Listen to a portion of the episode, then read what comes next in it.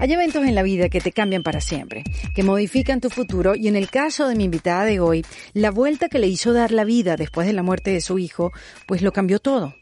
Ella decidió dejar su trabajo en empresa privada para dedicarse al trabajo social y su empeño y su pasión ha impactado positivamente la vida de muchas personas, sobre todo de las mujeres en Cartagena de Indias. Bienvenidos en Defensa Propia. Mi nombre es Erika de la Vega y hoy voy a conversar con Catalina Escobar. Ella es creadora y presidenta de la fundación que lleva el nombre de su hijo, Juan Felipe Gómez. Hoy en día es mejor conocida como la Juanfe. Esta es una entidad que trabaja para erradicar la mortalidad infantil y apoya a madres adolescentes, como ya dije, en Cartagena de Indias. Cata me cuenta que después de ocho años, la Juanfe bajó la mortalidad infantil en Cartagena en un 81% sin ninguna política pública. Le ha salvado la vida a más de 4.900 bebés. El trabajo social que emprendió Catalina la hizo crear una metodología para ayudar a las mujeres jóvenes en situación vulnerable a evitar el embarazo precoz y a tomar decisiones por ellas mismas. La Juanfe también ayuda a cuidar a sus hijos mientras estas mujeres se adueñan de su futuro. Las ayudan a luchar contra la resistencia que consiguen en su propio núcleo familiar cuando se deciden cambiar y sobre todo les ayudan a insertarse en el mercado laboral. En la fundación les enseña a pensar por ellas mismas y a ser responsables de su futuro. Cata es una apasionada por lo que hace, por cambiar vidas. Pero, ¿y su vida? ¿Qué le han enseñado estas mujeres a ella? Cata es una apasionada por lo que hace, ya la van a escuchar. Es una apasionada por cambiar vidas. Pero ¿y su vida? ¿Qué le han enseñado estas mujeres a ella? Hablamos de cómo podemos ayudarnos entre nosotras las mujeres, aunque no tengamos una fundación como ella. ¿Qué podemos hacer para apoyarnos? Y hablando de apoyarnos, en Defensa Propia hemos creado una comunidad donde estamos desarrollando contenido de mucho valor para todas las personas que se van haciendo miembros, que cada día son más. Olvídense de Patreon. Esto es un, nuevo camino, una nueva etapa de esta comunidad donde puedes eh, hacerte miembro y disfrutar de talleres que estamos haciendo mensualmente, de live que estamos haciendo con las invitadas solamente para esta comunidad. También encontrarás códigos de descuento y muchas otras cosas más que estamos preparando, hay videos, hay reflexiones y sobre todo hay una interacción hermosa entre todos los miembros de esta comunidad donde nos estamos ayudando en este camino por, eh, por reinventarnos, este camino del autodescubrimiento y este camino por ser mejor y más. Así que los invito a que pasen por endefensapropia.com. Ahí van a poder eh, saber todos los detalles de la comunidad, cómo se pueden hacer miembros. Simplemente le dan al botón comunidad y también me pueden dejar su correo electrónico para que todos los domingos les llegue información de mi parte, eh, recomendaciones y, y también reflexiones, todo lo que ha pasado en la semana y esas cosas que quiero compartir con ustedes. Así nos mantenemos comunicados. Bueno, ahora sí, los dejo con Catalina Escobar que le ha ahorrado a Colombia muchísimo dinero sacando a las mujeres de la pobreza física, mental y emocional. Ha tenido no solamente un impacto positivo en las mujeres, sino en su país. Porque ella es fiel creyente que un país progresa cuando la mujer progresa. En defensa propia. Bienvenida Catalina Escobar a En Defensa Propia, mejor conocida como Cata. Como Cata. ¿Cómo estás, Cata? ¿Cómo te va? Bien, bien, bien, contenta, positiva, un año diferente, no lo digo un año duro ni con retos, es un año diferente que nos pone a prueba de todas las maneras posibles, pero siempre positiva. Qué bueno, y así es que te has mantenido durante tantos años. Yo creo que la que se dedica a la obra social, a ayudar a los demás, tiene que estar positiva. Siempre me ha llamado la atención aquella persona que, que viene a, a hacer brillar al otro. ¿Qué te ayuda o qué te da soporte o qué te inspira diariamente para tú tener esa fuerza para inspirar y ayudar a los demás? Sabes, una cosa, eh, puede sonar como una frase de cajón, pero, pero yo tengo un profundo amor por la humanidad. Yo hace muchos años eh, que tomé la decisión de montar esta organización, literalmente me enamoré de la gente más pobre. Entonces, cuando uno siente un profundo amor por las personas, pues como que todo fluye natural. Pero así como tengo un profundo amor por estas personas, también soy, soy exigente, soy, me, me, encantan los resultados. Eh, pero hace poco, imagínate, en el periódico El País de España me hicieron un especial y el título decía de la siguiente manera, nunca me habían dicho eso y quedé sorprendente. Catalina Escobar, una feminista amorosa. Y dije, wow, Ah, wow. Sí, total. Es que, claro, el término feminista tiene tantas aristas, es tan amplio, habría que tener una definición para todos y aplicarlas, porque ha cambiado también la definición con el tiempo. Pero lo cierto es que, bueno, Cata, tú sabes que nosotros aquí, eh, bueno, hablamos de la reinvención eh, en, en defensa propia y tú viviste esa reinvención, tú cambiaste tu vida completamente porque de alguna manera la vida te, te trajo eh, episodios donde no pudiste ser la misma, no pudiste seguir siendo la misma. Cuéntanos qué pasó hace ya cuánto tiempo. 20 Cata? años. 20 años. Ahorita el Imagínate 20 de octubre es el aniversario. Me caso con un cartagenero. Yo estudié en Estados Unidos, él también, nos conocimos acá, pero, pero no salimos acá, salimos fue en Colombia y nos casamos, yo estaba en la mitad de un MBA, nos casamos y, y yo siempre quise tener mis hijos jóvenes, o sea, eh, yo no soy de las personas que esperé, esperé 10 años, no, mi primer hijo, de hecho, eh, yo quedé embarazada a los dos meses de casada y, Ok. y con mi segundo hijo fue lo mismo que se llama Juan Felipe. Nosotros tuvimos que irnos a vivir a Cartagena, mi primer bebé tenía siete meses. Mi segundo hijo nace en Cartagena y a la edad de año y medio, año, cuatro meses, 14 días, se cae de un octavo piso del edificio donde vivíamos y lógicamente pues fallece. Y en esa época pues yo estaba en el mundo corporativo trabajando con unos americanos, pero para la gente que no conoce Cartagena de Indias, pues Cartagena es una ciudad hermosa, es la ciudad más turística que tiene el país, pero la que esconde unas realidades que realmente nadie conoce, o sea, nadie entiende que de repente a 10 minutos del centro histórico estás en la mitad de Somalia, o sea, es, es, es muy duro. Y yo en esa época, trabajando, me vinculo con un hospital público, pobrísimo, pobrísimo. Y, voy todos los martes y todos los jueves, ya Juan Felipe tenía como tres, cuatro mesecitos de nacido, y me empiezo a enganchar con la gente, empiezo a atender partos, empiezo, los médicos se convierten en mis mentores, en mis amigos, y empiezo a ver todo lo que se te ocurra, porque eh, la realidad humana tiene, tiene matices y cosas muy duras y muy dolorosas. Mm, sí, empezaste a ver las necesidades de frente, ¿no? Terrible. Y esa, y esa, o sea, antes de este episodio eh, de tu vida con tu hijo, eh, esa, eso que te llamó a hacer voluntariado, eso, te, te, ¿cómo lo sentiste? O sea, ¿fue algo así que te nació? ¿Fue un impulso? ¿Fue algo como, como tú bien dices? Tú estabas en el mundo corporativo, tú trabajabas en la banca, tranquila y sin nervios, estudiaste para eso, cómoda. O sea, ¿cómo, ¿cómo se siente ese llamado de ayudar a los demás, Cata? Erika, eso viene desde niña.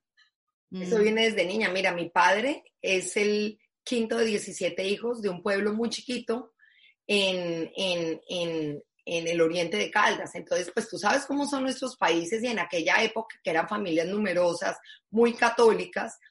Y, y mi familia era sencilla, humilde y empezó a emigrar. Hoy en día es un, pues, la, la familia tiene una multinacional no, enorme en torno al negocio del acero, pero, pero a mí uh -huh. se me fue inculcado y yo a los 13 años, imagínate, yo a los 13 años, eh, recogía niños de la calle en Bogotá y los llevaba al garaje de mi casa y me impresionaba porque decía que si ellos no tenían cómo asistir al colegio, menos tenían para celebrarles un cumpleaños. Entonces yo les hacía, les celebraba los cumpleaños. ¿Qué te parece? Sí, yo, ¿Qué te decían en tu casa? Ah, no, siempre, siempre me decían, mi mamá decía, Cata trajo niños, hagan una olla de arroz con pollo.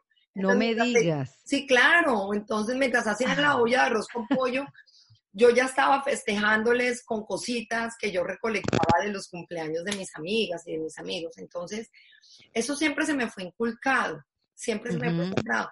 Y en esto hay una cosa muy importante que, que, que es tal vez la primera lección de esta conversación, Erika, y es que nosotros tenemos que aprender a escuchar la voz interior y qué es lo que verdaderamente nos apasiona.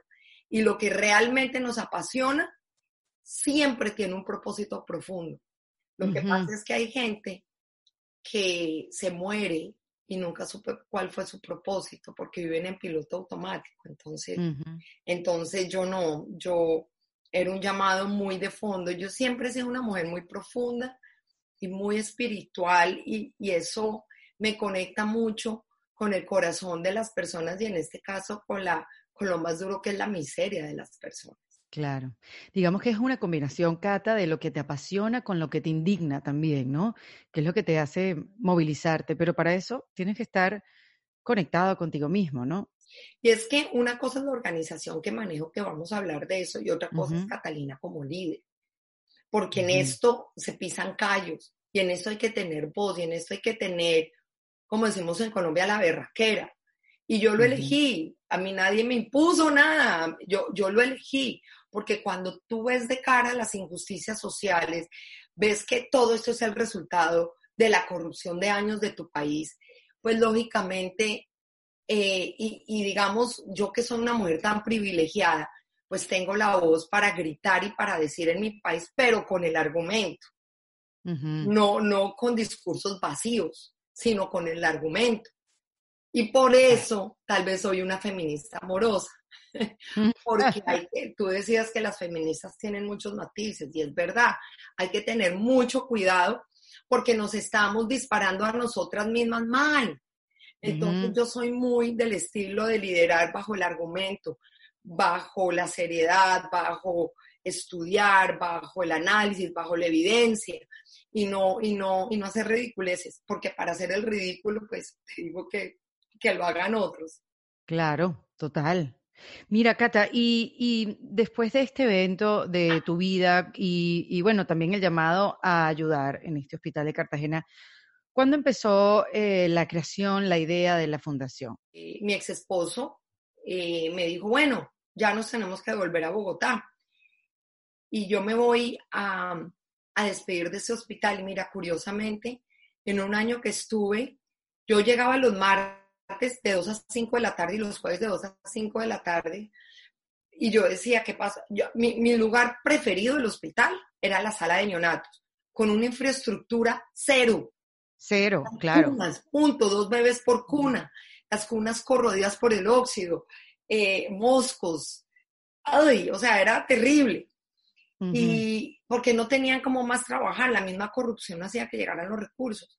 De hecho, en este hospital nacían la mitad de los niños de la ciudad, todavía nacen la mitad de los niños de la ciudad.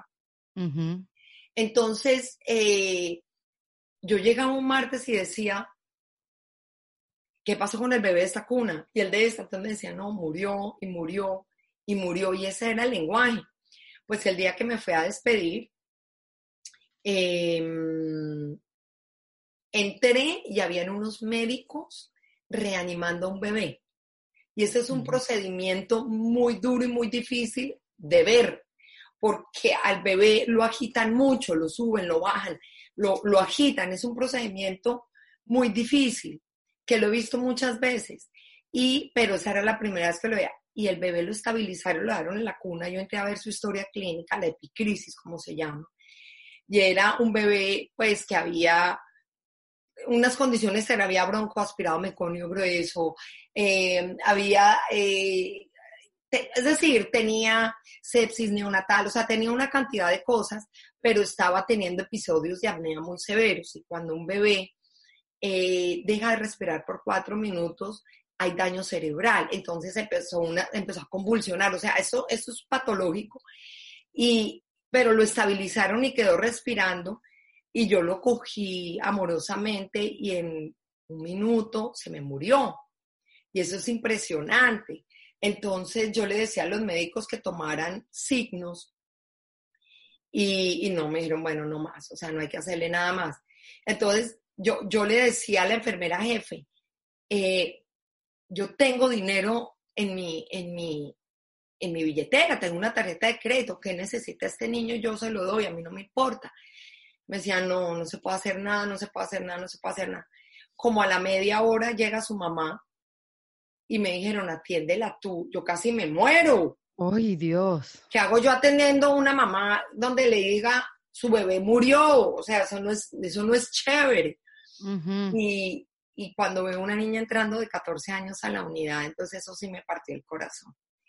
Pero me tocó decirle y entonces uno llora y ella también, y ella agarrando su bebé pues fallecido. No, no, no, o sea, ya te imaginarás ese drama. Y entonces yo le cogí y le dije, después, cuando ya todo esto pasó, les dije que hubiera podido salvar la muerte a este bebé. Y les dije, y les mostré la historia clínica, les dije, miren, entonces la, la, la enfermera jefe, que fue una, es una persona que quiero mucho, una gran mentora en esa época, me dijo, mira, esto y esto y esto sumado suman alrededor de 20 dólares. O sea, la vida de mi bebé costó 20 dólares y eso a mí me partió el corazón. Y, y me fui para mi casa dando las gracias a Dios por haber estado del otro lado de la moneda. Yo llego a mi casa, abrazo a mis hijos, digo, Dios mío, gracias. Y a los cuatro días se cae Juan Felipe del balcón. Wow, Cata. Entonces, ya, es, es decir, ya era obvio. Y arranca esta organización con el nombre de mi hijo, la Fundación Juan Felipe. Antes se llamaba Fundación Juan Felipe Gómez Escobar, larguísimo el nombre. Pero como todo el mundo le dice la Fundación Juanfe, como le decíamos nosotros, pues le cambiamos el nombre. Ok. Y, y, tomé la firme decisión, que no es fácil porque eh, yo soy administradora de empresas, un minor en economía y tengo un MBA y montar una fundación es montar una empresa. Entonces, y es una empresa social. Y, y, lo, y, lo, y, lo, y empecé por ese camino, que ha sido un camino eh, maravilloso, ha sido tan maravilloso como duro. Me imagino, me imagino. Y, y, te ayuda, o sea, ayudar a los demás te ayuda a superar tu pérdida. ¿Te ayudó, Cata? Claro, muchísimo, porque yo veía en los niños los ojos de Juan Felipe y, la otra parte de mi ser vivía un tema 100% empresarial. Y por ahí empecé a ver, empecé a estudiar eh, como todo los números y las estadísticas de pobreza de Colombia, de América Latina, hasta que llegué a Cartagena. Y vi cosas muy duras. Por ejemplo, Cartagena, eh, la ciudad de mayor pobreza de Colombia. O sea, de mayor pobreza significa que hay ricos y pobres, pero el pobre es el más pobre. No es la más pobre de Colombia. Pobres está Chocó, por ejemplo. La desigualdad. Claro. La brecha más, Exactamente. más, más amplia, pues. ¿no? El 75% de la población baja los niveles de pobreza. En menos de una década, Cartagena duplicó sus habitantes porque tuvimos una movilización enorme producto del conflicto armado colombiano, la guerrilla, el paramilitarismo, que hizo, porque Cartagena es turística, pues eso atrae mucho la movilización de personas. Y, y entonces, pues se colapsó todo. Eh, Cartagena tenía la mortalidad infantil más alta del país y la tercera en América Latina. O sea, empezó, empezó unos temas muy graves y yo empecé por ahí. Pero además el 30% de las mujeres que daban a luz eran niñas. Entonces, claro, empecé por el principio que era el tema de mortalidad infantil, por obvias razones. Y, pero, pero no era la loca, yo así salvando niños, no, realmente me tocó sentarme a estudiar el primer año Fui a Anaheim, en California, a estudiar un modelo que tiene la mortalidad perinatal más bajita de todo el hemisferio, es casi cero. Y yo quería entender cómo lo hacían. Y, pues realmente fue fácil, porque, a ver, primero equipos de alta tecnología, eh, funcionarios médicos de muy alto nivel, eh, protocolos médicos, que eso sí lo encontrás en Google en cualquier parte, pero obviamente un sistema que te pague las cuentas. Entonces, todo eso se enganchaba en una cadena virtuosa y con un personal médico comprometidísimo. Yo dije, yo tengo que colombianizar esto. Y ahora, en aquella época, ¿quién me iba a dar un peso? Claro, eso, eso, eso hace 20 años. A una este, no, que se le acaba de morir un hijo, que iba a salvar el mundo. Pues todo el mundo, pues decía, no, está, está loca, pero la loca sigue, ¿no? Eso no ha acabado. Eso sigue. Sí. Y logramos montar en tiempo récord una unidad de cuidados intensivos neonatales, fíjate, en un hospital público. Ahora, esto es un fast forward que te cuento porque pues me tocó claro. a un sindicato durísimo, eh, gente muy corrupta, pero como ya me conocían en el hospital empezaron a creer y, y, en esa unidad de cuidados intensivos, primero la construimos, la dotamos, la operamos por 11 años y, nos tocó patrocinar el 80% de los bebés porque estaban por fuera del sistema general de salud. Bajamos la mortalidad infantil total de la ciudad en los primeros ocho años en un 81% sin ninguna política pública.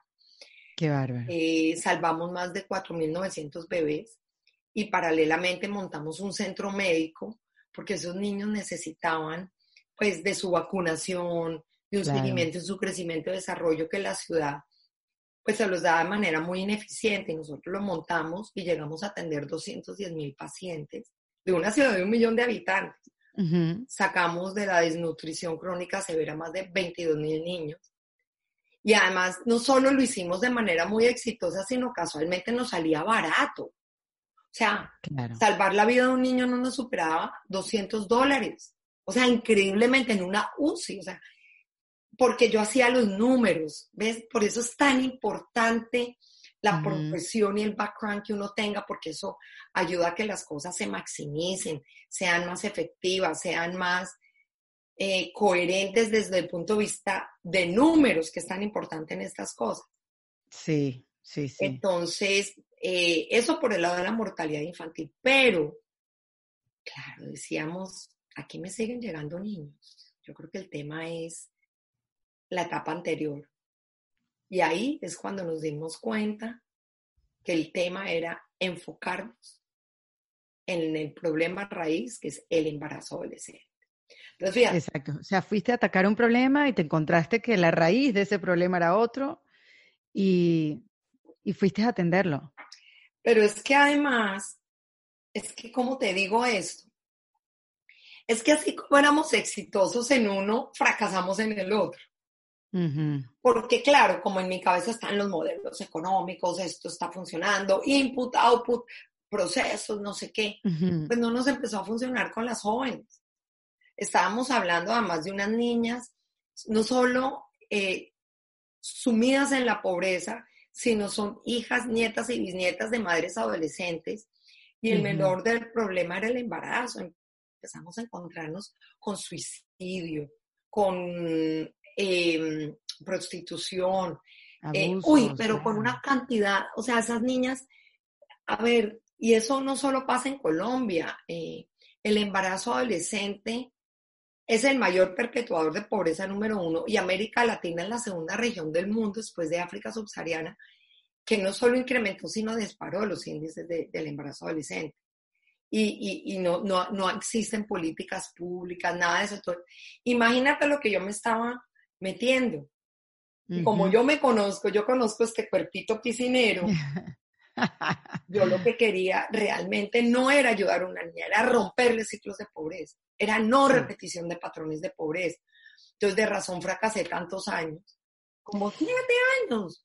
Siete años estuviste que tratando de, de, hacer una metodología, de convencer a gente que estuviera contigo, porque bueno, lo que yo veo, Cata, que pasa mucho, ¿no? Eh, en cualquier país de Latinoamérica, es que tú puedes tener la mejor fundación, los mejores números, eh, la mejor intención, pero si, si esa ayuda que tú vas a dar no está acompañada también por el gobierno, por quien hace las leyes, por el que está, digamos, por el que hace las políticas públicas, ¿cuánto chance tiene de que sea exitoso?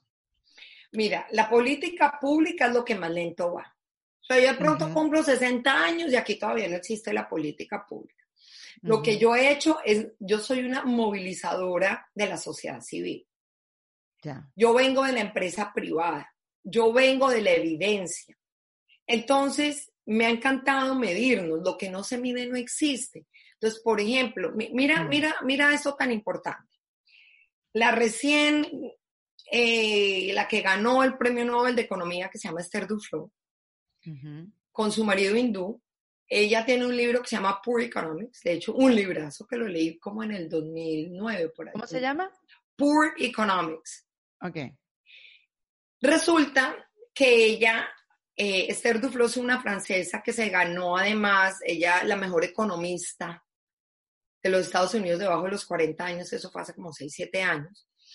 Ella tiene un departamento en MIT que se llama MIT Poverty Lab, JPAL. Yo fui porque ellos tienen unas metodologías de medición de impacto, porque yo estaba convencida, y estoy convencida, que el modelo de la Juanfe no solamente rompe ciclos de pobreza, sino genera Producto Interno Bruto. O sea, le estamos ahorrando dinero al gobierno, pero además le estamos produciendo Producto Interno Local. Entonces, eh, ellos tienen unas metodologías que tienen los laboratorios clínicos y lo voy a explicar muy rápidamente. Supongamos que este es un medicamento que voy a probarlo para el corazón.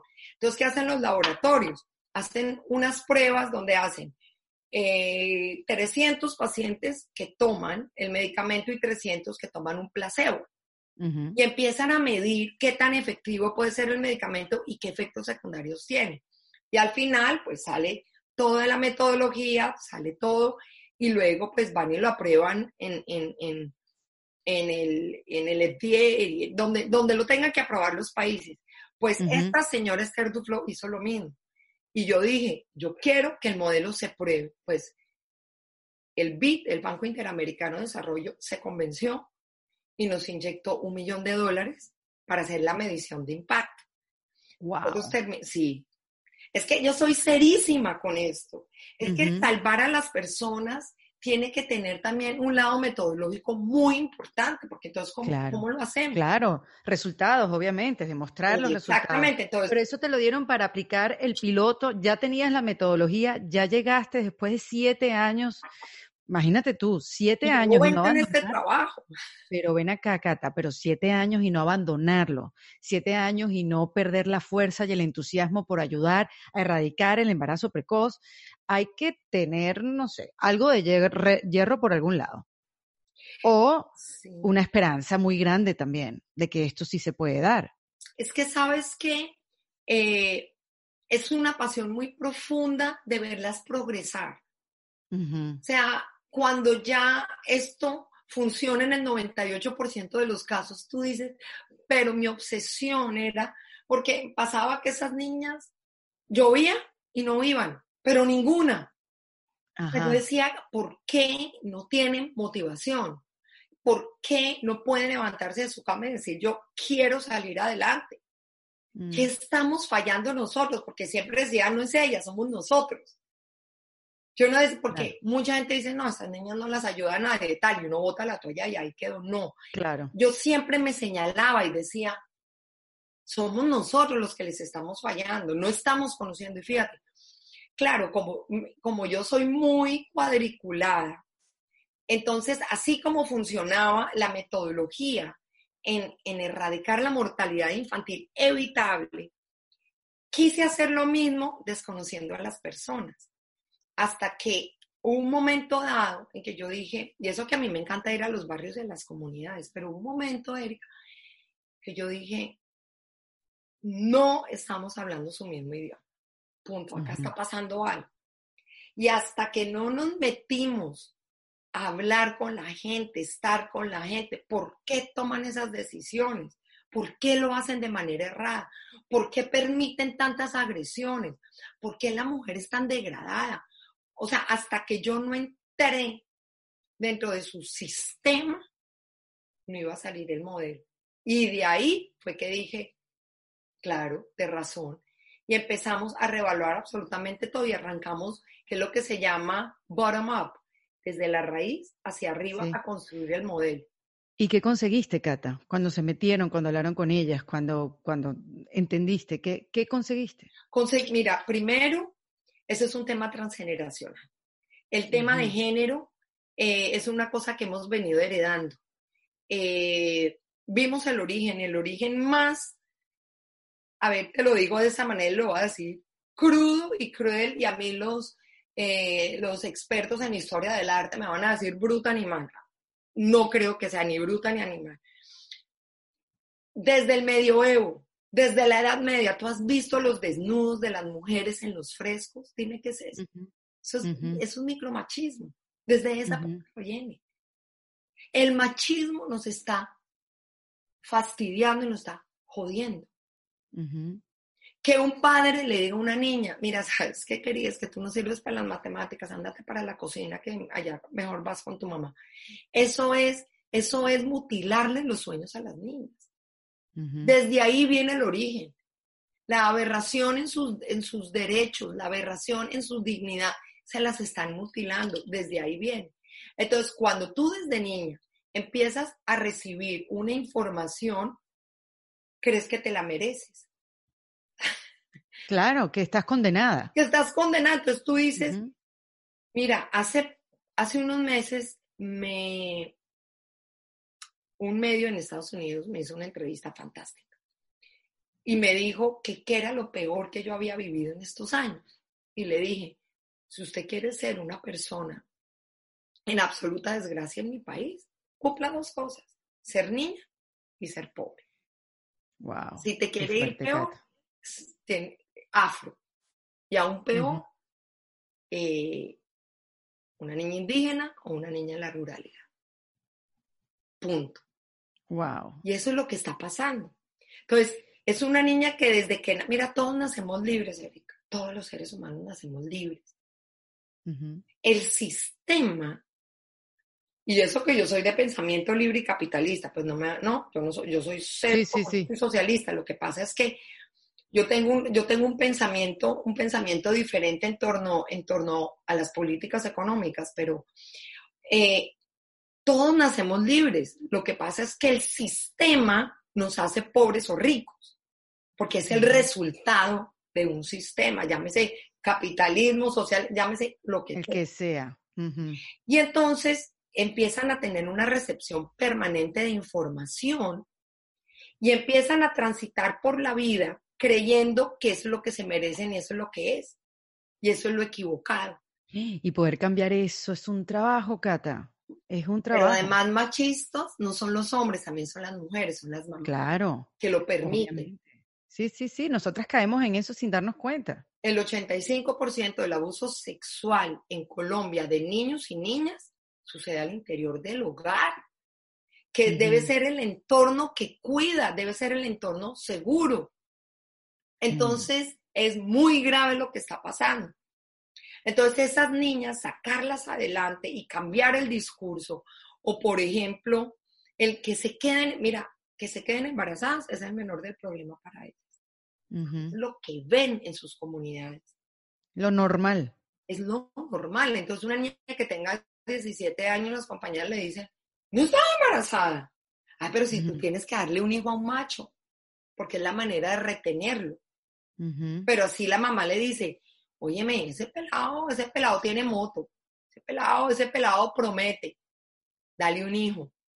Entonces a mí me toca luchar contra esa corriente. Qué increíble, sí. ¿No? Y me toca luchar contra cosas tan perversas como el aborto provocado en el hogar que se mete en ganchos, se mete en cosas. No entienden, no entienden que el cuerpo, el cuerpo es un templo de amor y de paz y de seguridad, pero es que mira, yo voy en contra de los entornos más agresivos hacia la mujer. Y, entrar, y hacerlas entrar en la conciencia es dificilísimo, pero una vez ellas hacen ese shift, no las para nadie. Qué bueno, Cata. Porque antes todas decidieron por ellas. Les han pegado, les han dicho cosas horrorosas, pero en el momento que ellas se dan cuenta que ellas pueden decidir de manera libre y responsable sobre su realidad, con toda la responsabilidad sexual. Ese día dice uno, ya, lo logramos. Porque además entiendo que la misma, la misma familia, y esto lo vi en una entrevista que te hicieron, eh, la vi en, en YouTube, donde la niña, la adolescente decía como que la misma madre era la que le decía, ¿qué vas a estar yendo tú para, para qué te están enseñando ahí? Estás perdiendo el tiempo. O sea, ¿qué estás aprendiendo? No, no, no, no, no. Concéntrate en otra cosa. O sea, el mismo entorno, obviamente, sin querer, es el que le dice a la niña, no, no, no, no vayas a aprender a cómo defenderte, a cómo ser mujer, a aprender cosas de la vida. Y eso, de alguna manera, es una cosa, en mayor y menor escala sucede. Que eso no es inconsciente, que se lo dicen es súper consciente. Ah, súper consciente. Claro, porque eh, la jerarquía eh, es sometedora. No quieren que ellas prosperen porque quieren dominarlas. Wow. Que una niña tenga una independencia económica significa que la mamá no fue capaz y para ellas es una inseguridad y la someten. No, es terrible. es perverso, es perverso. Y hay casos y hay momentos, claro, eh, es que la Juanfe las libera. Eh, y, para ellas la Juanfe es un alma mater, donde aprenden, donde se les da su dignidad, pero cuando llegan a su casa encuentran estos entornos que las jalan hacia abajo. La Juanfe también trabaja en su hogar. Ajá. Cuéntame cómo es esa metodología que te, o sea, cómo tú empiezas a trabajar con la adolescente que te costó tanto tiempo llegar a ella. Este, ¿cómo, ¿Cómo las empoderas, Cata? Mira, el modelo se llama 360 grados porque ponemos a la niña en el centro de un ecosistema. Eh, dura dos años desde que entran hasta que salen, pero entrar a la Juanfe es, es Harvard. ya somos el Harvard de las madres adolescentes. O sea, entrar a, es dificilísimo, porque entre más pobre, más nos gusta. Entre más jodida, más nos gusta. Pero, pero para poder entrar tiene que pasar nuestros filtros porque lo que queremos es que sea la mejor. Queremos entre, entre lo más humilde, la base de la pirámide, queremos la mejor. Porque sabemos que al hacer una inversión en ella es una niña que me va a salir adelante rápido. Y su entorno lo sacará adelante, me imagino que también tienes esos números. Entonces, es un sistema educativo holístico que trabaja muchas cosas. Eh, trabaja proyecto de vida, trabaja los primeros seis meses, porque esto arranca como, como si fuera una universidad por semestres. Entonces, el primer semestre nos enfocamos un 80% en drenar esos corazones, en mm. enfocarnos en que siguen siendo niñas, las devolvemos a ser niñas otra vez a que tienen sentimientos, a que pueden jugar con una muñeca, a que pueden llorar porque porque tiene pataleta, no importa. Estamos permitiendo que ellas se expresen. Entonces es muy duro verlas porque lloran todo el día y todo el tiempo. Y tenemos que dejar que esos corazones drenen y empecemos a hacer un orden muy meticuloso en, en las decisiones de ellas. Hay muchas terapias muchísimas terapias individuales, grupales, hay abuso sexual, hay suicidio, entonces tenemos que poner en orden la casa primero. Y paralelamente estamos enseñándole unas metodologías de qué es tomar decisiones de manera consciente, qué es tener un proyecto de vida. Todo el mundo habla de proyecto de vida hoy en día, todo el mundo habla de empoderar a una mujer. Vaya el ah. poder de una mujer. Pero es verdad, hay unas metodologías muy eficaces que, las coloca ella ya no en víctimas, sino una persona que ya puede empezar a tomar decisiones por sí mismo, porque además ya tiene un bebé y le tocó. Claro. Nosotros no negociamos los métodos anticonceptivos y toda la dimensión de la educación sexual y reproductiva. No lo negocio. Aquí me tienen que planificar y si no les gusta, se van. Chao. Mm. Eso es un no negociable para nosotros. Oye, pero me llama la atención, voy a hacer una pausa, me vas a seguir explicando, Cata, pero ahora que te estoy escuchando, em, hace pocos días leí un artículo donde decía que la empatía, cuando se hace a veces demasiada empatía, em, se puede perder la objetividad. Sí, claro. Ajá, y la empatía, pues entonces, es eh, nada efectiva. De nada vale que te pongas en los zapatos de otra persona que no puedas después ver por qué esa persona está actuando como está y cuáles son los elementos que tienes para sacarla de ahí. Y lo que me estás diciendo de ser exigente, a ver, dime. No, yo lo veo de otra manera. Eh, por lo general, estas son niñas que vienen de poblaciones eh, que son muy vivas. Roban, hay pandilla, hay prostitución. Entonces, la empatía nos sirve y la compasión nos sirve para, para trabajar muchos, muchas dimensiones humanas. Pero nosotros somos un tire y afloje, un tire y afloje, un tire y afloje, un tire y afloje. Porque si tú les das demasiado, no vale. Claro. Por eso decía, esa disciplina, esa exigencia, porque también hay que exigir. Mucho. Nosotros, mira, yo soy, quien me conoce sabe, o sea, eso soy tremendamente compasivo, o sea, yo veo las cosas que nadie ve. Es que cuando Juan fue muere, yo tenía unas gafas azules, que es la mayoría de, la, de las gafas que tiene la humanidad, y me puso unas amarillas. No hay manera que yo vea azul más. yo veo amarillo. Y Juanfe simplemente me llevó a un viaje al corazón de las personas para que yo me enamorara y entendiera. Pero dentro del entendimiento está también el exigir.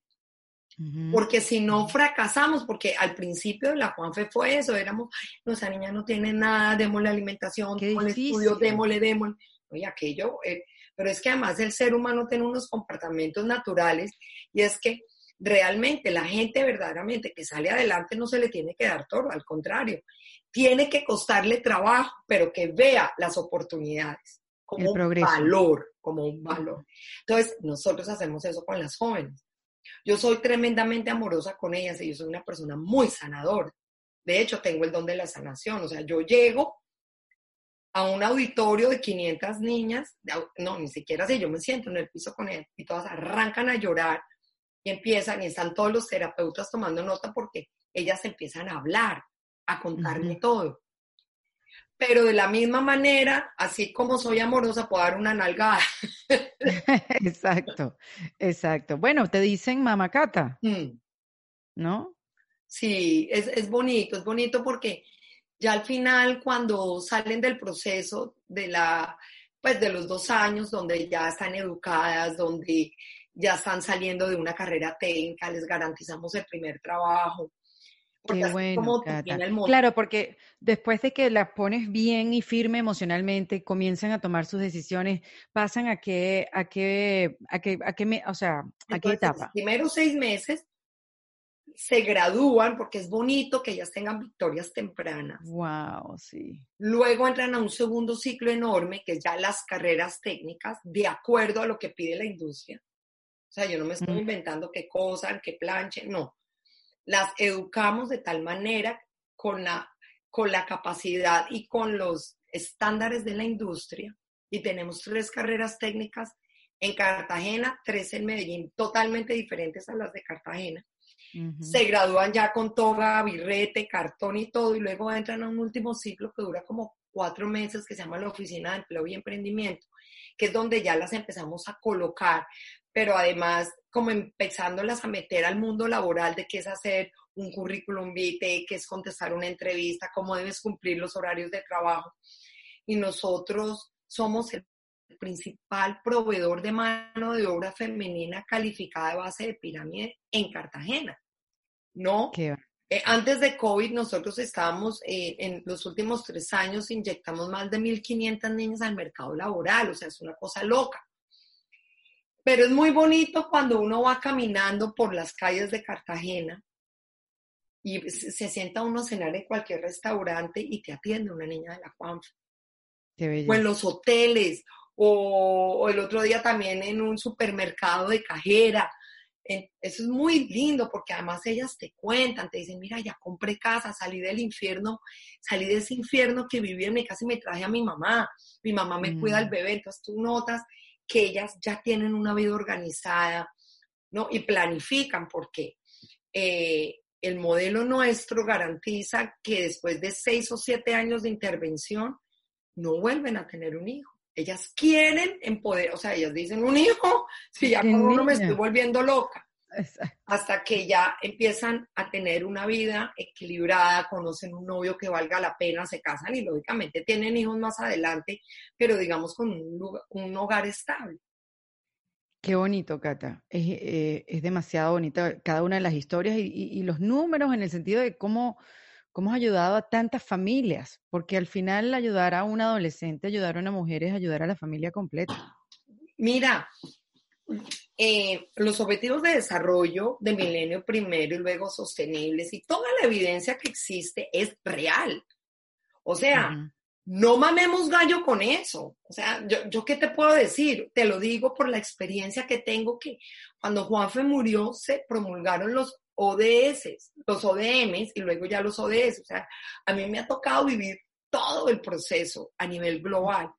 Además, yo soy conferencista internacional, o sea, yo ando dateada y es real, no solo porque se haya estudiado, sino yo te lo digo bajo la experiencia.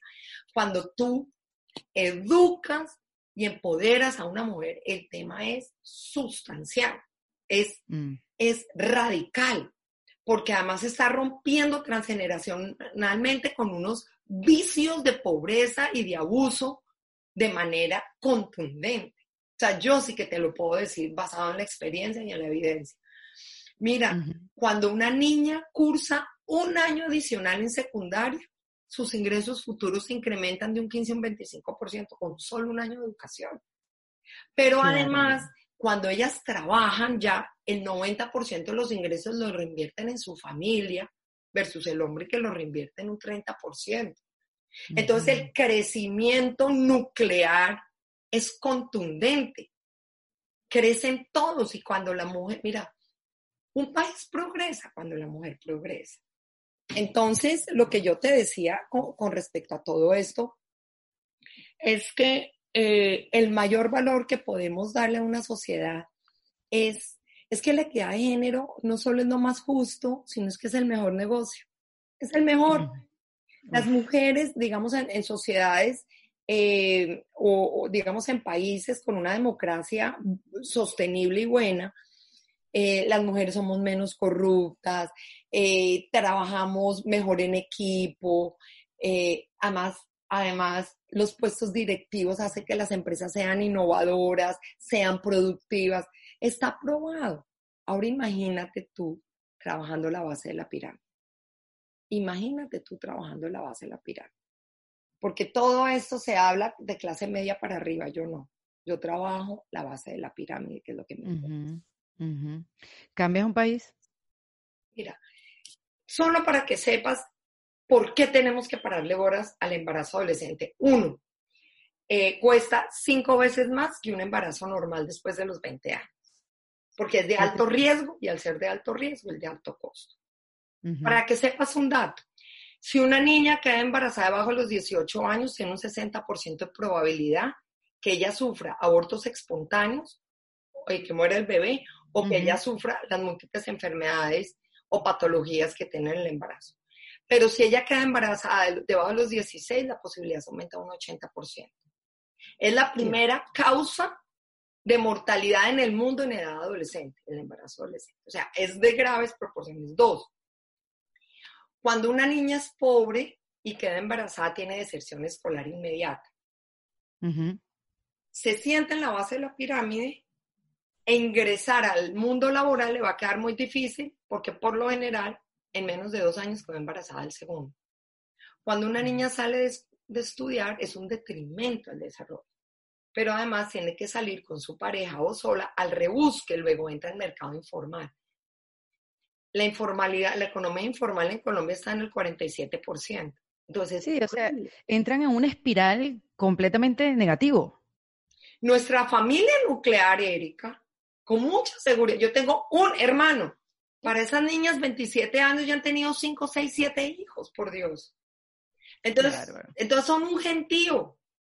Por eso somos, por eso hay tanta inequidad. Qué barbaridad. Oye, eh, Cata, tú este modelo lo estás aplicando, me imagino, en diferentes partes, ¿no? Después que está tan probado, que tienes tan buenos resultados, este, y puedes hablar con tanta propiedad. Está a los ojos de todos. ¿Dónde, dónde eh, se, aplica, más allá de Medellín, que ya me mencionaste que también? Cartagena es la C, o sea, Cartagena es nuestro pilar principal. Estamos en Medellín, estamos en Panamá hace cinco años, estamos en Chile hace tres. Eh, antes de COVID, enero, febrero, ya estamos cerrando con una mujer que además me parece lo máximo, que es la alcaldesa de Guayaquil, Cintia Viteri, una cosa loca de mujer espectacular. Y entonces estamos esperando que pase el año de pandemia, que ha sido muy difícil para la recuperación económica de todo el mundo. Y también ya estábamos en negociaciones con dos regiones más del país. Qué bueno, Cata. y con Soledad Atlántica. Qué bueno, Cata. De verdad que me, me, esta conversación, tú, tu trabajo, la fundación, es sinónimo de esperanza, que sí se puede hacer algo y no condenarnos no solamente como personas, sino como país. Sabes que eh, yo nunca he querido tirar la toalla, aún en los momentos más duros, porque he pasado momentos muy duros y muy difíciles, por ejemplo, cuando hicimos la gran sede, la CUANFE, que son 145 mil pies cuadrados, que son más o menos 14 mil metros cuadrados. Es donde ellas estudian. Claro, es el alma mater, es enorme, enorme. Construirlo, dotarlo, o sea, fue dificilísimo. Me tocó hacer muchos sacrificios personales, viajar por un año por todas partes del mundo, dejar a mis hijitos solos. Esa parte, esa parte que para todas las mujeres que trabajamos y tenemos familia se nos hace tan difícil, eh, pero lo logramos y he pasado por momentos muy duros, Erika, y he pasado por momentos también de, em, de mucha soledad, si se puede decir así.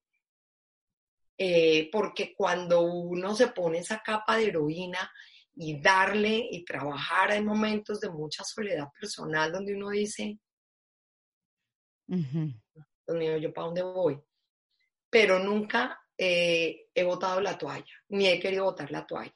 Llora uno cuando uno cree que va a fracasar, porque yo conozco el fracaso, yo lo he conocido.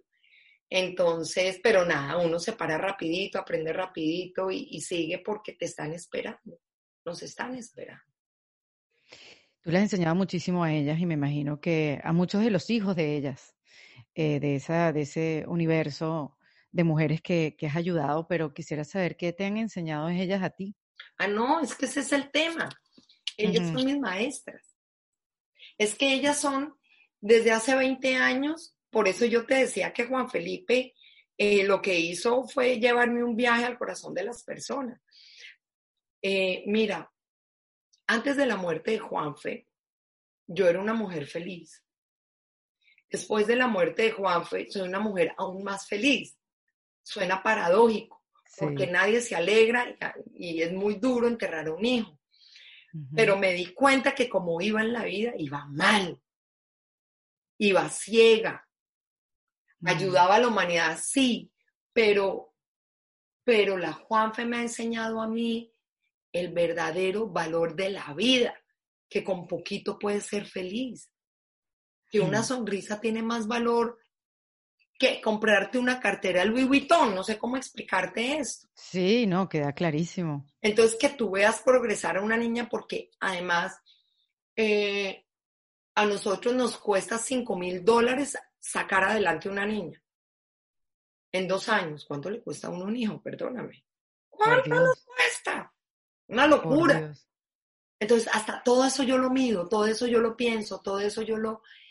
Todo eso para mí es importante medirlo y entender que, y esto es una lección que doy todo el tiempo, sacar de la pobreza a la humanidad no nos cuesta tanto, es increíble. No cuesta tanto. Lo que pasa es que nosotros eh, tergiversamos el valor de las cosas. ¿Ves? Y esa es la gran lección que hay detrás. Los corazones, la, la, la, la genialidad, la, el amor por la vida, el ser feliz de verdad con poco, disfrutar, disfrutar cada, cada, cosa. Yo soy muy gocetas. ¿Qué es eso? Gocetas que gozo con todo. con el bautizo una muñeca. Todo me, parece, todo me parece lindo. Yo celebro las cosas grandes, pequeñas, chiquiticas. Todo. Sí. Todo. No, y el agradecimiento, Cata. Tú ves tanta gente que tiene tantas cosas en la vida y no hay ningún ningún agradecimiento, no, no, no hay brillo en su cara, hay que, este, sabes, hacer como una, una revisión de las cosas que tienes en la vida y también ser agradecidos, porque yo me imagino que estas mujeres que ayudas, que tienen tan poco, pero que están tan agradecidas también, eso es un cambio en sus vidas. Em, la gratitud es muy importante. Puedo decir una palabra que nos, porque decir gracias es fácil digamos la verdad.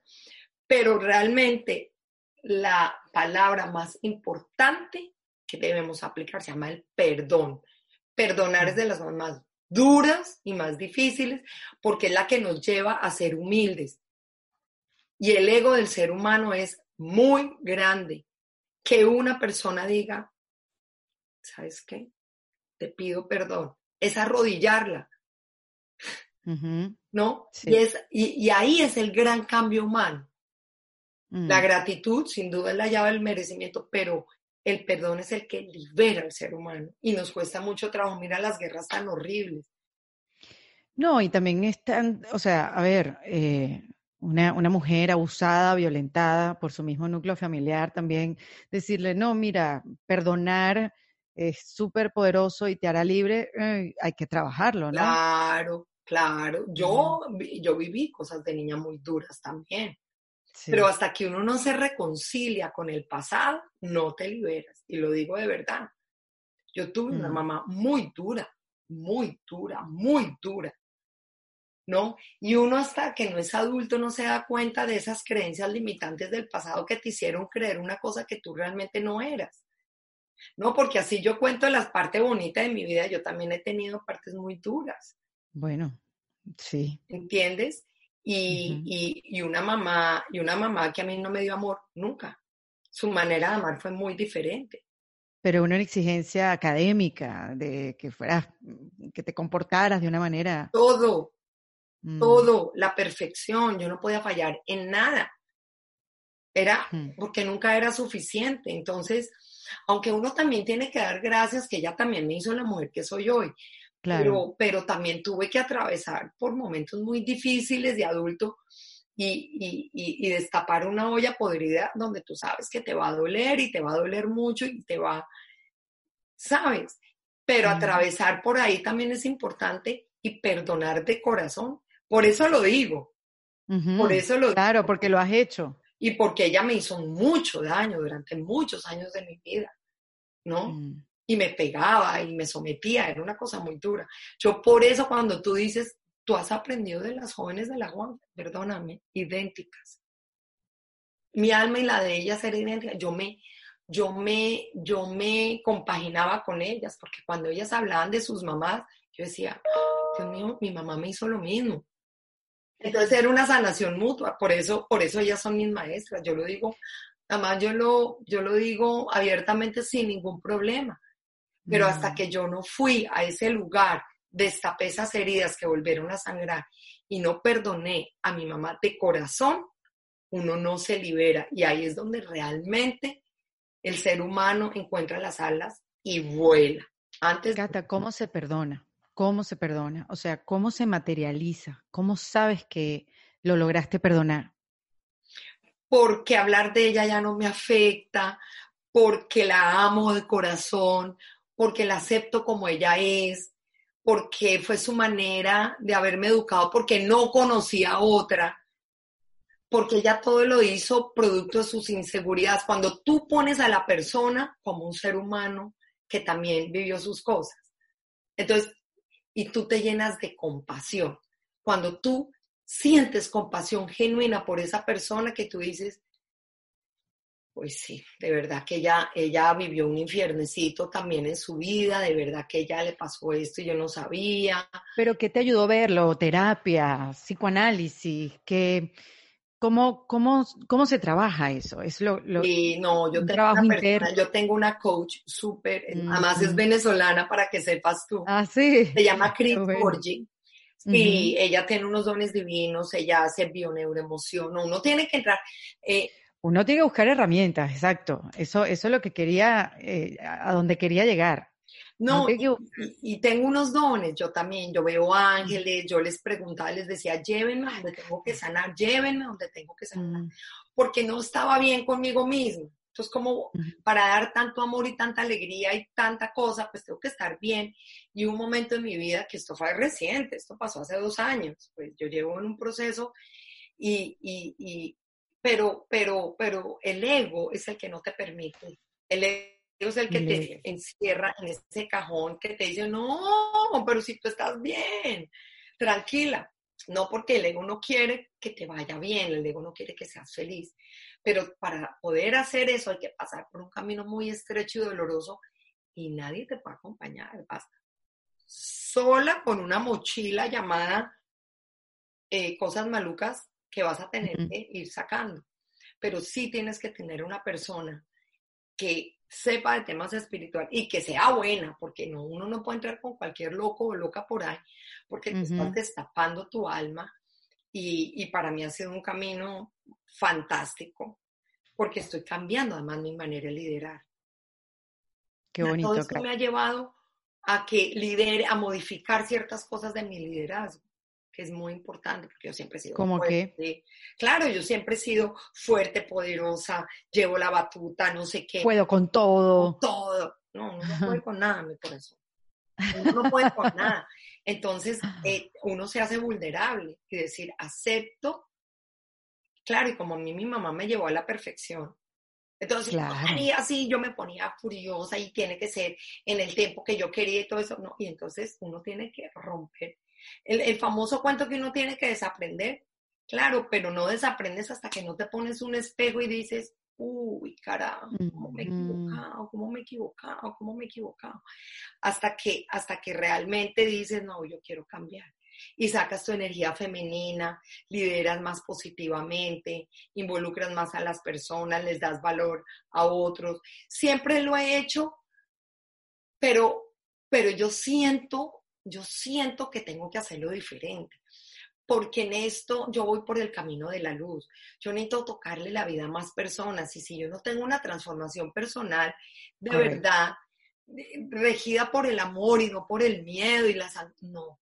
Entonces, esto ha sido un camino y no sé por qué terminamos hablando de esto, pero me parece, es mi tema favorito. Bueno, eh, Me encanta, es mi tema favorito. Importante, claro, importante tu, tu tránsito, que después de 20 años que has logrado tantas cosas por las mujeres de tu país, también es importante conocer tu, tu propio camino, o sea, de dónde sale eso y cómo lo mantienes además. Y, y aquí esta conversación es para que también podamos aprender de ti, cómo, cómo, cómo ha sido el tuyo y yo pueda cuestionar también cosas en mi vida para mejorar, la, la- la- o sea, mi- mi propio camino. Fíjate, yo soy muy disciplinada, súper puntual en todo. Mi papá y mi mamá me enseñaron, mi papá es un empresario, emprendedor muy reconocido en Colombia, que lo ama todo el mundo, pero, pero a mí me ha tocado modificar eso, de que no todo tiene que ser psicorrígido. Entonces, eh, eh, y por eso yo gozo más la vida desde que me separé. Yo tengo cinco años de separada, eh, felizmente separada, y me llevo muy bien con mi ex marido. Yo fui la que me quería separar, pero fíjate, estaba siendo muy infeliz por eso. Yo decía, Ujú. ¿por qué esto no me está cuadrando? ¿Por qué este matrimonio no lo quiero? ¿Por qué? Si es un hombre maravilloso, ¿no? Y resulta que también es factible dejar de amar a una persona. Exacto, o sea, no tiene que ser una cosa horrorosa de que el tipo le pegue a uno que se vaya con otra vieja. No. Pues uno también en un momento dado dice, no lo amo y no quiero que sea mi compañero. y no soy mala persona por eso. ¿cierto? Pero entonces es muy duro porque la sociedad, todos nacimos en unas estructuras que nos joden. La familia, la sociedad, la iglesia católica te mete en unas estructuras. Y cuando tú te das cuenta que lo único que hace eso es someterse, someterte por años y no te das cuenta, todos como, como caballos y como borregos. Pero cuando uno, yo empecé todo este tema justo cuando me separé, yo dije, me voy a dedicar a ser feliz ahora yo, porque esto era de Mm. amor, todo para los demás, trabaje para los demás. Yo siempre he sido eh, una persona afortunada, entonces con el cuento de que siempre he sido una persona afortunada me doy látigo. Y no, hay- no, uno tiene primero que preocuparse por la felicidad personal.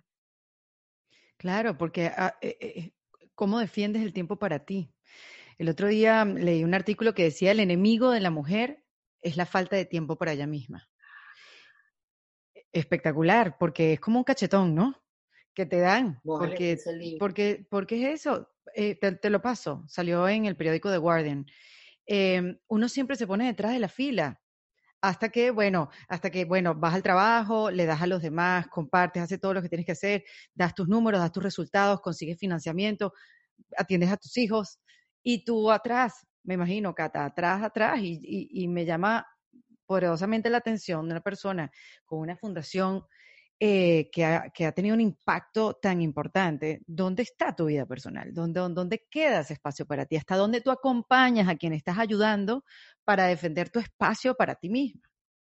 Yo era workaholic, super workaholic, porque para mí, como me apasiona tanto mi trabajo, Claro. Entonces yo llegaba rendida los viernes a casa, no quería hacer nada, me tocaba viajar mucho, Mm. ¿no? Y, y, Pero fíjate, yo me di cuenta que es que era, esa era mi, mi pretexto para un matrimonio que yo ya no quería. Que fue una vida que ya no quería hasta que, hasta que la vida me estrelló contra la pared. Mm. Y, y, entonces yo dije, Dios mío, yo, yo, a mí qué es lo que me está pasando, porque no me dicen, no, pero pues entonces empieza un autocomercial. Ah, pero Guillo, Cata, Los Pelados y la Uf, la, la película perfecta, el cuadro perfecto. Sí. Eso es lo que todo el mundo quiere ver y tú te metes así sonriente cuando realmente atrás hay unos vacíos que tienes que solucionar. Y ahí es mm. donde tenemos que ser valientes, mm. valientes. Y yo fui valiente y dije, primero mi felicidad, porque no estoy siendo feliz, algo me está pasando y además romper con 19 años de matrimonio, con dos hijos maravillosos, un hombre que solo fue bueno conmigo, claro, con sus cosas, porque uno no se va de un matrimonio así porque sí, sino que hay cosas que se vuelven insostenibles, que yo ya no quiero de él. Pero, pero yo tomé esa decisión y soltarte al vacío en un momento dado, decir, bueno, ¿y ahora qué? Pero reconocerte, entrar a reconocerse uno, empieza este camino de valientes, porque solamente los valientes lo podemos hacer. La gente que sigue viviendo, y además te voy a decir la verdad, el COVID, el COVID ha separado muchas familias. Sí. Ha separado matrimonios. Porque lo, el COVID ha hecho muchas cosas, pero si hay algo bueno que ha hecho el COVID es entrar en ti mismo. Exacto, coincido contigo. Porque te tocó cohabitar en tu casa. Con yo yo redescubrí mi casa. Yo vivía montada en un avión y redescubrí los árboles que hay por mi cuadra, las flores que hay en mi cuadra. Que yo salía a caminar, yo salgo a caminar y digo, Dios mío, yo no sabía que había este árbol tan bello. Sí, claro, que poca atención uno le daba porque no había tiempo, porque siempre estabas afuera, afuera, afuera, afuera, afuera literalmente, afuera de ti. Y el COVID lo que hizo fue, vea, aparte que es una pandemia global que los voy a joder a todo el mundo, Resulta y sucede que te va a tocar mirarte hacia adentro y verte si estás bien, si necesitas reparación o qué tienes que hacer. Y muchas familias y muchos matrimonios estuvieron pegados con baba. Entonces, eso es lo que yo digo, eso es lo que yo digo, el COVID eso lo ha traído bueno. Eso me ha parecido espectacular. Y me parece también que una cosa que ha traído el COVID es darle el valor a la vida que se merece y no a tonterías ni a bobadas, porque te digo una, casa, una cosa, el que tiene el carro finismo, pues le tocó darlo seis meses en un parqueadero y no sirvió de nada. No sirvió ni tu cartera divina que llevan ni no te sirve de nada. Ni, tus aretes divinos de Gucci, Fuchi, Muchi, no te sirve de nada. ¿Cierto? Que no quiere decir que quien trabaje no se quiera dar un gusto, pues me los doy yo. No, pero de nada vale tener los arcillos y no tener la herramienta interna para poder llevar la crisis que se pueda presentar en tu vida. Eso es lo primero que hay que por ir, ¿no? Absolutamente. Entonces yo sí creo que estas son las cosas que deberíamos tomar como aprendizaje en la sociedad, el verdadero valor. Yo, yo soy muy aterrizada en eso. y, y, tengo una cosa, y es que, eh, claro, como yo tengo voz en mi país, eh, a mí me ha gustado, sobre todo en esta pandemia, dirigir los discursos y los argumentos en torno a una cosa totalmente diferente. Por ejemplo, todo el mundo ha medido el desastre económico que es el COVID, porque ha sido un desastre para todos. Completamente. Pero yo no he visto ni el primer estudio, ni, ni la primera investigación que mida el desastre del COVID en el entorno de la mujer cuando es sometida de manera violenta con su pareja. ¿Cuál es? Yo no lo he visto. Nada. de hecho, los números son alarmantes. Que el sitio donde supuestamente tú tengas seguridad se convierta en el sitio, en el sitio más violento donde puedas estar. Ahí, mira, yo leí, Cata, no sé si tú también lo hiciste, que seguramente que en Francia los refugios para la mujer que tienen que salir por situaciones de violencia de sus casas se llenaron tanto que tuvieron que empezar el gobierno francés a alquilar habitaciones de hoteles. Wow. De las mujeres huyendo de sus hogares. Y así los números de, de, América Latina también súper alarmantes. Pues a mí se me incrementaron al doble la ideación suicida y los intentos suicidios de las jóvenes. Fíjate, mira, mira que... Terrible. Niñas que en la vida habían tenido antecedentes, eh, llamaban a decir, yo no, yo no me merezco vivir, eh, que hayan tenido ideación o intentos suicidas se los duplicó. Es terrible y nadie lo mide, ¿sabes? Y nadie lo mide, exactamente. Porque además bueno. este tema de las agresiones 24/7 eh, saltan de generación en generación, ¿no? Y, nadie lo mide, nadie sabe cuánto cuesta ese desastre social. Hmm. Qué duro. Cata, una mujer que nos está escuchando ahora, que no tiene una fundación como, como tú la tienes, que te llevó tanto tiempo y tanto trabajo hacerla, crearla, eh, ¿cómo una mujer puede ayudar a otra mujer? Primero que todo, es verdad, no monten fundaciones, esto es un camello. Gracias, Cata. Te lo juro, yo hubiera sabido que esto era así y me lo hubiera pensado. Eh, no, te juro, es un camello. No, por Dios, gracias a, Cristo que todo se dio para que la montara. Eh, mentorear a otra mujer, por ejemplo. Es de las cosas, yo tengo una mentora espectacular que se llama... Ah, mentorear, ok, listo. Mentorear. Hay que mentorear o patrocinar. Eh, Mm, eso está Nosotras hemos sido muy afortunadas y yo creo que tenemos una deuda histórica con otras mujeres y niñas que no han tenido las oportunidades que hemos tenido. Em, por ejemplo, mm. yo en este, yo, yo estoy metida en, bueno, yo mentoreo una cantidad, a mí me han mentoreado, la mujer más fabulosa se llama Pat Mitchell, gran amiga, está dentro de las 50 mujeres más influyentes de Estados Unidos y es, la adoro y somos muy amigas y es con la que hago el foro. Eh, yo he mentoreado a dos o a tres mujeres líderes hoy en día en Colombia jóvenes. Una se llama Natalia Ponce de León, que no sé si la conoces. No. Es espectacular que la invitaras un día a tu podcast. Ella fue víctima de ataque de ácido y se volvió en el ícono. Ah, ya sé quién es. Es maravillosa. Otra, una actriz que se llama eh, Johanna Bamón, que... Claro, ya, la, ya conversé con ella. Es, yo la mentoreé. Ah, sí, claro, con el trabajo que ha hecho en las cárceles de unas mujeres. Sí. ella es fantástica, la adoro, la adoro, la adoro, la adoro. Em, la mentoría muy al principio, Natalia un poquito más largo, eso es muy importante. En este momento, la vicepresidenta de Colombia, Marta Lucía Ramírez, montó, yo hago parte del comité asesor de mujeres empresarias y líderes eh, para la presidencia de la República, somos 100 mujeres en el país, y ella montó un programa que se llama Amadrine a una alcaldesa. Y yo estoy mentoreando a una alcaldesa. ¡Ay, qué belleza! Ah, no, no, yo estoy matada. Matada. una alcaldesa divina que tiene, su, su municipio tiene 4.600 habitantes.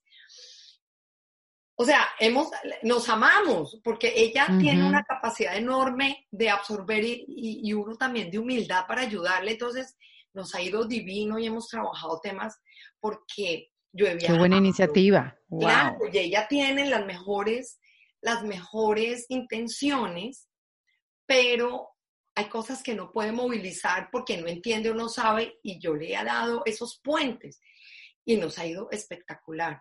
Mentorear y ayudar a otras mujeres es fantástico. También es muy chévere, que yo lo hice un par de veces, lo que pasa es que en eso se necesita más tiempo, es mentorear, por ejemplo, a mm, peladas recién entradas a la universidad, esas que son como líderes y no sé qué, que tú las guías y de vez en cuando cuando no tienen clase le dices, bueno, vente y se vuelve como el shadow de uno para las reuniones y todo ella empieza a adquirir experiencia. Lo que pasa es que con la viajadera y eso no podía ser tan constante. Claro, no, y con la viajadera y ahora con el COVID, o sea, mm. hay, que, hay que buscar las maneras, ¿no? Pero... Y, otra manera que yo creo que pues no solo a otras mujeres, sino a la humanidad es, a la humanidad es inspirar. Tenemos que inspirar. El mundo está lleno de problemas, mm. eh, de cosas. Yo el otro día me vi, el otro día me vi, ay, esta, este documental que se llama The Social Dilemma. no, yo lo tuve que parar. O sea, Muy fuerte. Y yo por dentro decía, tengo que trabajar más duro, tengo que inspirar más, tengo que ayudar más, la gente tiene que irse por el lado, por el lado generoso, por el lado de la compasión, por el lado del amor. Y yo quiero eso. yo, a mí me gusta movilizar de esa manera, inspirar a las personas, porque a mí me inspiraron, a mí me han inspirado mujeres, me han inspirado líderes. y, yo he tenido oportunidades donde es, es, como un tipping point que digo, pucha, sí, hay que cambiar esto. Eh, pero como te digo, no solo a otras mujeres, sino a la humanidad.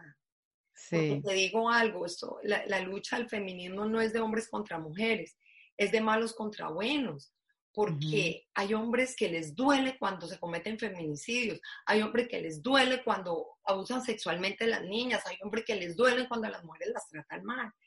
Entonces yo por eso los meto mucho en el discurso y los, además tengo hijos hombres. Claro, imagínate. Vivimos todos. No, no, aquí no se trata de excluir, no, al contrario, trabajen con nosotras, apóyennos. Y la población LGTBI, por Dios, o sea, es un tema de inclusión. Correcto. Cata, puedo estar hablando contigo el día completo. Yo no sé qué hora es. Bueno, te he llevado, te he llevado, te he quitado casi eh, la, mañana completa en esta grabación. Así que quiero preguntarte antes de despedirnos tres tips para reinventarse. La humildad. Eh, te vas a caer necesariamente. Entonces, fíjate, eh, el fracaso no es lo opuesto al éxito, sino el paso anterior. Entonces, si fracasas, eh, porque vas a fracasar, una vez te lo digo, eh, levántate rapidito, o sea, aprende rapidito y que se te quite el, y, que se te quite el drama, porque el drama es, e, es el peor enemigo de un buen emprendedor o de una persona que quiera hacer un cambio. Y el tercero, la pasión. Esas son mis tres tips. la humildad, saber que vas a fracasar.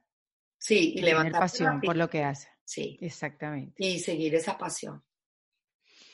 Me encanta, Cata. Qué bueno conversar contigo. Espero que sea la primera de muchas. hay que aprender tanto de ti y hay que aprender, nos queda tanto también por aprender que, conversar contigo uno siente que lo está haciendo. Ay, qué bonita. Qué acompañarte en este podcast. De verdad que ha sido todo un honor y un placer. Un beso enorme. Aquí estuvo Catalina Escobar, Cata, en Defensa Propia. Esto fue en Defensa Propia, producido por Valentina Carmona y editado por Andrés Morantes, con música original de Para Rayos Estudios. Recuerden suscribirse y recomendar el podcast. Yo soy Erika de la Vega y nos escuchamos en un nuevo episodio. Hasta luego.